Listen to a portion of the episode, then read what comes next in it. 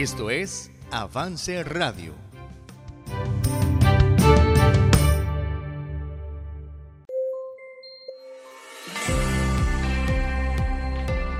Bienvenidas a Vive tu Diseño, un programa de 180 grados, producido y transmitido por Avance Radio.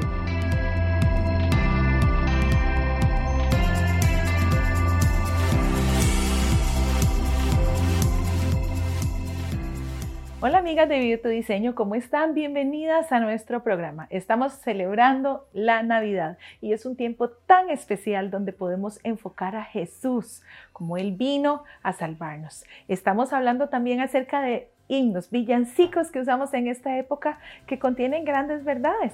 Y hoy también vamos a estudiar uno de ellos. Un villancico muy especial que yo guardo mucho en mi corazón, pero no les voy a adelantar nada todavía para que escuchen con atención a la invitada que tenemos hoy en nuestro programa, Muriel Chinchilla. Podemos ir con ella de una vez.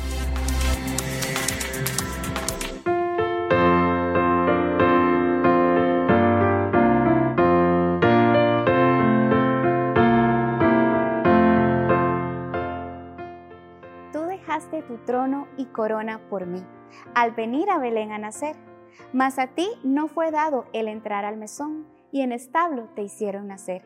Ven a mi corazón, oh Cristo, pues en él hay lugar para ti. Ven a mi corazón, oh Cristo, ven, pues en él hay lugar para ti. Este es uno de mis villancicos favoritos de todos los tiempos, porque habla profundamente a mi corazón.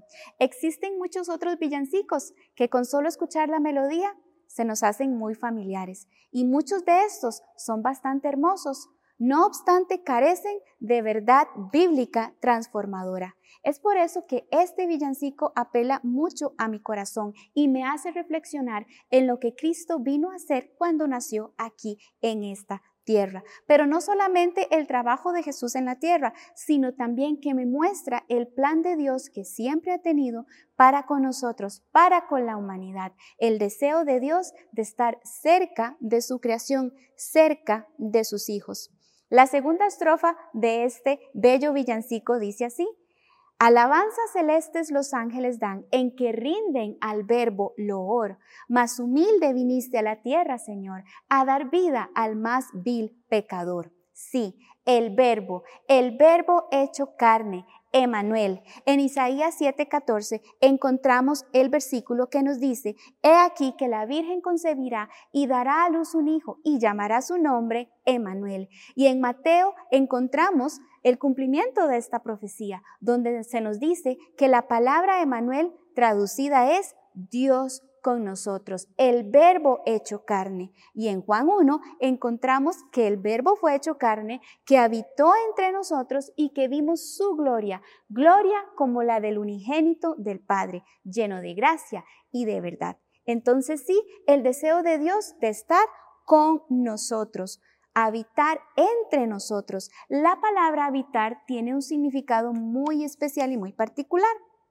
Habitar significa vivir habitualmente en una zona o lugar, ocupar una casa u otro lugar y vivir en él, habitar, morar, residir, asentarse, arraigarse, convivir, cohabitar, estar, establecerse, anidar, poblar y permanecer. Eso es lo que quiere decir la palabra habitar y Dios quiso habitar entre nosotros y con nosotros. Y esto desde el principio. Sí, así como lo oye, desde el principio, desde el Génesis, Dios quiso estar con su creación y mantener una relación íntima y profunda con el ser humano. A través de toda la escritura podemos encontrar gran cantidad de pasajes bíblicos que nos refuerzan esta verdad, el deseo de Dios de estar entre nosotros. Ahora, ¿por qué esto es así? ¿Por qué Dios quiere tener esta relación con nosotros? Bueno, en Génesis 3.8 encontramos, por ejemplo, que Dios se paseaba en el huerto, quería estar cerca del hombre y tener esa comunión con él. No quiso solamente que el hombre estuviera allí en el huerto del Edén y dejarlo solo. Y cuando hablo de soledad, no me refiero a la ayuda idónea que luego Dios creó para él. No, cuando hablo del hombre, hablo del hombre y de la mujer, ambos. Dios quería tener relación con ambos, comunión íntima con ambos. Lamentablemente el hombre pecó, pero el plan de Dios y su deseo no fracasó, sino que tal vez cambió de estrategia y de metodología, pero Dios sigue teniendo ese deseo de mantener una relación íntima con el ser humano y habitar entre nosotros. Esto lo podemos ver con la creación del tabernáculo. En Éxodo 25.8, Dios dice, y harán un santuario para mí y habitaré en medio de ellos. Voy a convivir, coexistir, permanecer en medio de ellos. Y en Éxodo 29 se nos dice algo muy parecido. Y habitaré entre los hijos de Israel y seré su Dios y conocerán que yo soy Jehová, su Dios, que los saqué de tierra de Egipto para habitar en medio de ellos yo Jehová su Dios. Nuevamente el, ideal de Dios, ¿verdad? De estar cerca de nosotros, cerca de su pueblo, habitar junto con ellos. Es increíble, asombroso, solamente tratar de imaginar el tabernáculo, visualizar aquella estructura tan hermosa, sí, hermosa por dentro y también hermosa por fuera, pero más precioso debió haber sido contemplar la gloria de Dios en ese lugar, ver aquella columna de fuego, Dios con su pueblo, en medio de su pueblo. Ahora, recordarán la pregunta, ¿por qué esto es así? ¿Por qué es que Dios quiere habitar entre nosotros? Bueno, como les dije, la misma escritura nos va a dar esa respuesta. En Levítico 26 del 11 al 12 dice, y pondré mi morada en medio de vosotros, y mi alma no os abominará, y andaré entre vosotros, y yo seré vuestro Dios, y vosotros seréis mi pueblo. Aunque suene un poquito redundante, la intención de Dios es ser nuestro Dios. Dios quiere ser nuestro Dios, estar cerca de nosotros, tener una comunión íntima con Él, siempre dependiendo del Señor. Es lo que siempre ha querido desde el huerto del Edén y también en medio de la construcción del tabernáculo. Comunión. La palabra comunión significa tener algo en común y nosotros tenemos algo en común con Dios. Él es nuestro Padre. Entonces, si Él es nuestro Padre, podemos pasar tiempo diario con Él y tener comunión. Nos hemos convertido en sus hijas cuando aceptamos el regalo de Jesús, aquella venida del niño de Belén. Cuando aceptamos al Señor Jesús como Salvador, tenemos entonces la salvación y la vida eterna y podemos gozar de comunión con Dios. Ahora, el tercer verso de nuestro himno cita así. Siempre pueden las zorras sus cuevas tener y las aves sus nidos también, mas el Hijo del Hombre no tuvo lugar en el cual reclinara su sien. El Señor Jesús vino acá. Recordemos, primero Dios en el Edén, luego Dios en el tabernáculo y ahora tenemos al mismo Dios encarnado. Jesús vino a cumplir una gran labor, la labor que Dios le encomendó, el trabajo de su Padre. Sí, el Señor vino y no tuvo riquezas, no tuvo un lugar donde reclinar su cien. Y este, este verso aquí en el himno está basado en una verdad bíblica, porque la Biblia nos lo dice. Jesús mencionó estas palabras. Él, recuerdan, dejó su trono, su gloria, sus riquezas y vino a este mundo a cumplir la labor que Dios le había mandado, el de morir por nosotros en la cruz y darnos la salvación. El Señor vino a traer las buenas nuevas de salvación y completar así el plan de Dios para la humanidad. Recuerdan estar con Él siempre por toda la eternidad, mantener esa comunión y esa relación que se había perdido en el huerto del Edén. El Señor estuvo en esta tierra alrededor de unos 33 años y Él convivió con los suyos. Por eso es que en Hebreos 4:15 se nos dice que Él puede compadecerse de nuestras debilidades porque Él nos conoce, Él conoce lo que es ser una persona en esta tierra y ser tentado en todo, como dice la Biblia, pero en el caso de Jesús, nunca pecó, pero Él nos conoce, Él se puede compadecer de nosotros. Jesús, Emanuel, Dios con nosotros, morando entre los hombres. Otra fuente acá en nuestra Biblia donde nos recalca esta verdad está en Juan 14, 16 y 17. Y esta porción me encanta por las palabras que Jesús utiliza acá. Es cuando Jesús le dice a sus discípulos que Él se marchará, pero que Él va a traer otro consolador. Jesús utiliza esta palabra, otro consolador. ¿Por qué? Porque Jesús está con ellos. Si trae otro consolador, quiere decir que ya había uno con ellos. Jesús mismo, otro consolador. ¿Y para qué? Para que esté con vosotros para siempre. El Espíritu de verdad. Y Jesús también dice que ese otro consolador que vendrá está con ellos porque mora con ellos y estará en ellos. Aquí Jesús está diciendo que el Espíritu Santo en realidad estará con ellos para siempre y estará en ellos. Aquí las preposiciones son sumamente poderosas, ¿ok? Estamos con vosotros y en vosotros. Cuando aceptamos al Señor Jesús como nuestro Salvador, el Espíritu Santo viene a morar en nosotros. Y esto no es metafórico, esto es una realidad, es una verdad fundamentada en la palabra de Dios. ¿Por qué? ¿Recuerdan? el huerto del Edén, el tabernáculo y posteriormente el templo, pero el Señor Dios no habita en templos construidos con manos de hombre. Esto está en Hechos 17:24, donde se nos dice que el Dios que hizo el mundo y todas las cosas que en él hay, siendo Señor del cielo y la tierra, no habita en templos hechos por manos humanas. Entonces, ¿dónde habita el Señor? ¿Dónde está el Señor ahora?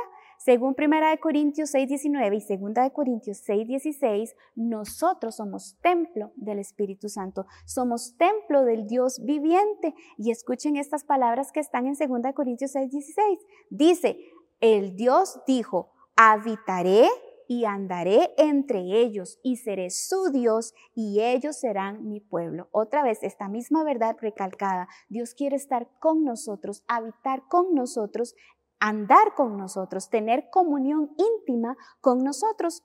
Y si existe alguna duda por aquello, en Efesios 3:17 dice, para que habite Cristo por la fe en vuestros corazones. Sí, el Señor habita en nuestros corazones. Por eso me encanta este villancico, porque dice, ven a mi corazón, oh Cristo, porque en Él hay lugar para ti.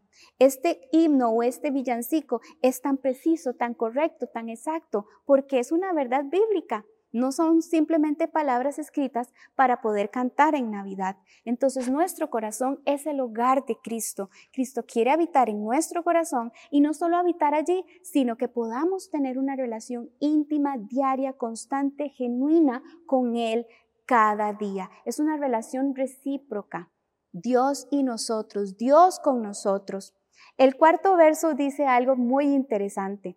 Dice así, alabanzas sublimes los cielos darán cuando vengas glorioso de allí y tu voz entre nubes dirá, ven a mí, que hay lugar junto a mí para ti. ¿Será acaso una coincidencia que en Apocalipsis 21.3, el último libro de nuestra Biblia, diga lo siguiente? Y oí una gran voz del cielo que decía, He aquí el tabernáculo de Dios con los hombres, y él morará con ellos, y ellos serán su pueblo, y Dios mismo estará con ellos como su Dios. ¿Será acaso una coincidencia? No lo creo. Incluso en este libro de la Biblia encontramos la misma verdad, el mismo ideal de Dios de estar con nosotros, de estar con su pueblo, de habitar, convivir, permanecer con nosotros y tener una íntima relación con su pueblo. El Señor volverá Claro que sí, el Señor volverá por nosotros. En Juan 14, 2 y 3 se nos dice que Él está preparando moradas para nosotros y que Él volverá y nos tomará y nos llevará para que donde Él esté, nosotros también estemos. Y en Primera de Tesalonicenses 4, 17 se nos dice que cuando el Señor nos arrebate en las nubes, estaremos para siempre con el Señor ese deseo de Dios de estar siempre con nosotros, de permanecer con nosotros, de habitar, de convivir con sus hijos, ha estado siempre en el corazón de Dios. Entonces, y tu voz entre nubes dirá, ven a mí, que hay lugar junto a mí para ti. Emanuel, Dios con nosotros, el Rey creador de todo el universo. No existe nada ni nadie más grande que Dios y ese Dios quiere habitar, vivir, coexistir, permanecer con nosotros. En el Salmo 91, 1 dice, el que habita al abrigo del Altísimo morará bajo la sombra del Omnipotente. Esa idea de estar cerca de Dios. Ahora, tengo dos preguntas. La primera, ¿habita Cristo en su corazón? ¿Le ha dicho a usted al Señor, ven a mi corazón, oh Cristo? ¿Hay lugar para Jesús en su corazón? Si lo ha hecho, la felicito. Pero si no lo ha hecho, quizás pueda aprovechar esta oportunidad. Estamos en el tiempo de Navidad donde recordamos que Jesús vino a esta tierra a nacer, pero posteriormente a morir para traernos la salvación. ¿Por qué no aprovecha para que ese Dios también sea su Dios y pueda tener comunión con Él? Ahora, si usted ya tiene a Jesús en su corazón, le pregunto, ¿goza usted de comunión íntima con Él? Diaria, genuina, constante, se comunica con su Dios, escucha su palabra, la obedece, habla con Él. ¿Goza usted de verdad de todos los beneficios y bendiciones que, se, que representa ser hijo de Dios, hija de Dios? Si es así, la felicito. Y si no, pues esta también puede ser su oportunidad de arrancar y tener esa genuina comunión con el Señor. Dios con nosotros, recuerde, Emanuel, Dios habitando en medio de nosotros. Tú dejaste tu trono y corona por mí al venir a Belén a nacer, mas a ti no fue dado el entrar al mesón y en establo te hicieron nacer. Ven a mi corazón, oh Cristo, ven a mi corazón, pues en él hay lugar para ti.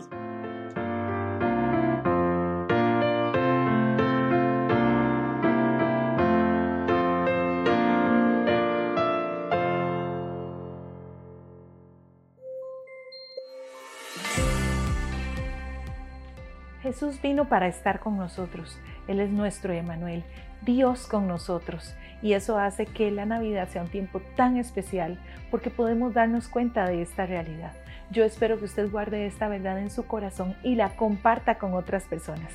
Recuerde que nuestros programas están disponibles en Avance Radio, en Spotify, Apple Podcast y en YouTube. Entonces, si no escuchó el programa de la semana pasada, búsquenos ahí para que repase. En estos días en especial, compártalo con otras personas y que todos tengamos un mismo espíritu compartiendo acerca de Jesús, Emanuel, Dios con nosotros. Nos vemos la próxima semana.